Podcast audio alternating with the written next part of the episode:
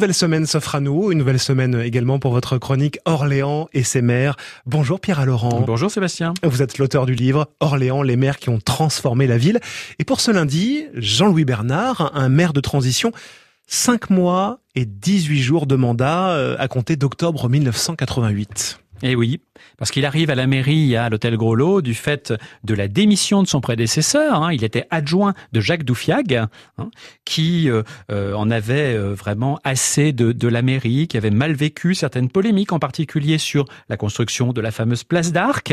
et Jean-Louis Bernard va se présenter comme tête de liste de la municipalité sortante aux élections municipales en mars 1989, mais il est battu. De peu, mais battu, 51%, 49%, par Jean-Pierre Sueur.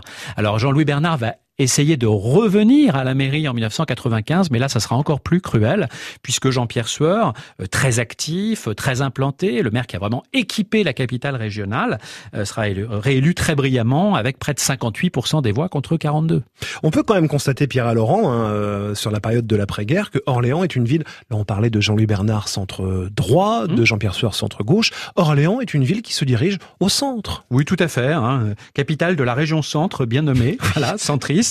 C'est vrai qu'au 19e siècle, Orléans euh, euh, a, connu quelques maires, disons, euh, très à droite, très royalistes, comme Rocheplate, dont on a déjà parlé, mais assez peu finalement. Et dès la naissance de la Troisième République, c'est-à-dire après la guerre franco-prussienne de 1870, Orléans est une ville plutôt de centre-gauche, radicale progressivement. Hein, beaucoup de maires radicaux aussi dans l'entre-deux-guerres, qu'on verra dans les, dans les émissions suivantes.